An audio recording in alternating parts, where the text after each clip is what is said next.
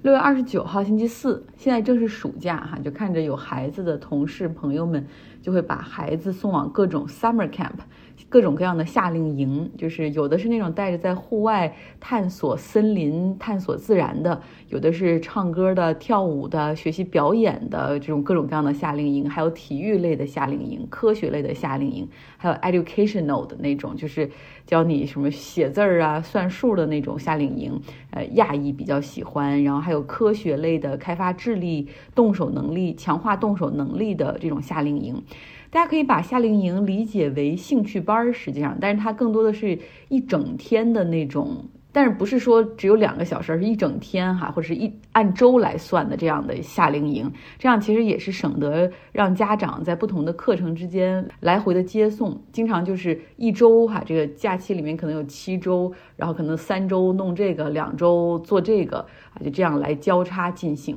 那当然也有很多的是真正我们想象中的夏令营哈，就是那种 overnight camp，就是会在那儿住，管吃管住的那种，有野外活动的，然后或者是叫什么 sleep away camp 啊，然后那种就会比较贵一点，因为真的可能会带孩子们去比较远一点的地方，有更多的活动安排，啊，可能每周有两千美元到几千美元不等哈，看要去的地方远不远。那美国实际上大概有四千多家私营的夏令营机构，然后还有八千多家是属于 non-profit，呃，就是非盈利的那种夏令营组织，就稍微便宜一点。那暑假差不多八周的时间，很多家长就要提前，恨不得。呃，两三个月的时间就要把这些夏令营给他们都报好，因为真的会最后报不上你想去的那种 summer camp，可能就去不成的。那有条件的家庭，其实大部分都会给孩子来上这种报这种 summer camp，可能一周有的是两周两千块钱美元这样的一个价格，其实挺贵的哈，但是没有办法。那假期的时候，你要让孩子走出家门，否则在家就是手机、电视、游戏哈，或者是。嗯，家长需要在家去陪同孩子，其实你没有办法一直请假。那我同事就是说，像我们这代人小时候就是 玩玩泥巴，或者是弄弄木棍儿什么的疯跑，呃，像智力开发、兴趣培养完全谈不上哈。那个时候能提供的暑假里的这种教育的这种课程，或者 summer camp，以及父母的对孩子的关注度完全不是一个级别的哈。所以可以说我们都是那种潜力没有被完全挖掘的，或者发展受阻的一代。我觉得嗯很有道理，完全有可能。另外，你看这种 summer camp 这种夏令营的形式，实际上是让孩子不停的去和陌生人打交道，对吧？两周你要和这个这一组人，然后下面几周要去新的 camp 里面又遇上新的朋友哈。呃，其实是迫使他们去去进行社交，扩大人际网络，然后怎么样去和还和不同年龄的孩子在一起哈，因为他们基本上是三岁设置为一个 bracket，可能比如说八到十岁的孩子是在一块儿，或者五到十岁的孩子是在一块儿，就真的是适应和学习不同的这种相处模式哈。他们在学校里好像大部分的学校也都是这样，从小学到高中没有固定的班级哈，你只有一个固定的 locker，就是你有一个自己的柜子，你东西可以放在柜子里。然后你通过选的课程不同，要进入到不同的教室，你会认识全年级的人，然后也会认识不同年级的人哈，在一起上课。这边还有一个特点，就是很多高中生他是可以在暑假里打工的。加州允许的最低的打工年龄是。可以赚钱的那种哈，就是十五岁。那当然十五岁未成年嘛，所以需要家长写一个呃同意的表格给这个雇主就可以了。像我今天去到一个冰激凌店，那个店员就是一个明显就是一个孩子哈，然后一问他，果然只有十五岁，每周在这儿工作十个小时，然后也就是每周来两个晚上就够了，大概一个夏天能赚下。一个 iPhone 的钱，那店主真的很信任他。我们去的时候，店里只有他一个人，所以在工作中，而且他自己也觉得很有趣，锻炼了人际交往，然后变得独立自信，而且同时很有责任心。然后在这个过程之中，有很多 multitask，就是。然后说到这个最低工作年龄，在美国有一些州，还是一些红色州，就很奇怪的法律，他们开始允许这个未成年人可以去进入酒吧打工，然后甚至可以去做 bartender。未成年人不能喝酒，但是可以去给别人倒酒或者给别人调酒，哈，就真是有一些州的那种政策让人无法想象。好了。呃，说说新闻的部分哈，今天会比较简短，说说俄罗斯。我同事罗马尼亚人哈，他也懂俄语，所以这两天他在网上一直在看俄罗斯媒体的消息，还有一些那种博主的一些报道，分享了很多。他就说，实际上瓦格纳集团的老板普里戈金原计划就是一个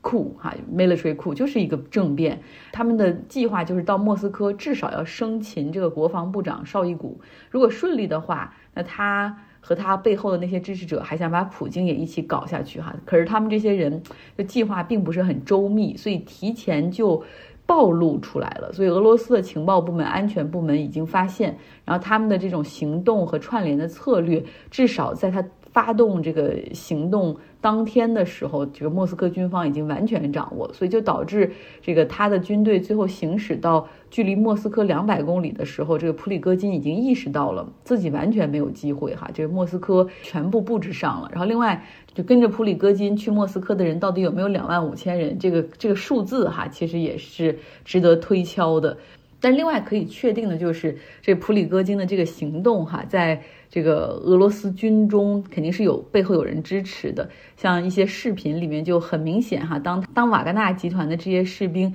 在那个 Rostov on Don 那个城市占。就是带引号的占领之后，他们是非常放松的哈，然后甚至去买咖啡，然后排着队买咖啡，然后买咖啡的时候还跟这个呃店主说，可不可以给我弄个盖儿，要不然我怕一会儿洒到我的坦克里，这种就是非常的 chill。所以就是至少在嗯 Roast on Don 那边，他们实际上是有很强的这种背后的支持的。啊，当然往莫斯科走呢，又是不同的这种政治环境，那个地方是有变化的。那另外还有一个有趣的点，就是说这个莫斯科的媒体，包括普京他们的团队，哈，就是设法在过去一天多的时间里面，从不同的角度去重振普京的这个威信。比如说现在的报道就是说，他早就知道普里戈金的这种小丑的计划，然后在二十四小时里面，普京一直是大局在握。然后今天这个各种媒体里面，就是这个俄罗斯媒体各种报道，哈。这种情况，然后今天普京还飞到了南部的一个当甘斯坦的一个城市去视察当地的一个旅旅游业，还受到了夹道的欢迎。然后，但实际上哈，这个实际上是有个 big elephant in the room，就是最大的问题，现在俄罗斯方面没有报道，或者是至少还没有明确的说明。因为美国这边的情报部门，他们就把这个消息完全透露出来哈，就是说在俄罗斯军中有一个大将，一个将军。叫苏尔温基，他是完全清楚普里戈金的这种叛乱的计划，而且他在背后哈，就是这个计划的以他为首的一些人是最大的支持者。那么普京要如何处理他，就成为了一个很大的悬念。所以今天像这个媒体提给俄罗斯发言人的这个问题，都是说啊，这个这个将军现在在哪儿？欧美的媒体报道说，实际上这个人已经目前是被捕了的一个情况，包括他和他周边的一些这种亲密的战友哈。当然，我们知道，其实很明显，普京也不想把这个事情一下子就闹得特别激化，因为你想，这些掌握兵权的人，对吧？哪怕他们在莫斯科没有势力，但是在一些局部的一些军区里面，可能会有一些人跟他们是同心。如果把这些人逼急了，是不是会上又有其他人跳出来？就是反正也是一死哈，倒不如搏一下，再来一个 military coup。所以这个时候他是非常低调的哈，我觉得是逐一瓦解的这么一个过程。那这样的一个情况下，其实俄罗斯对外更希望能够把注意力转移到其他事情上来说。那这对于乌克兰来说并不是一个好消息。像周二的时候，俄罗斯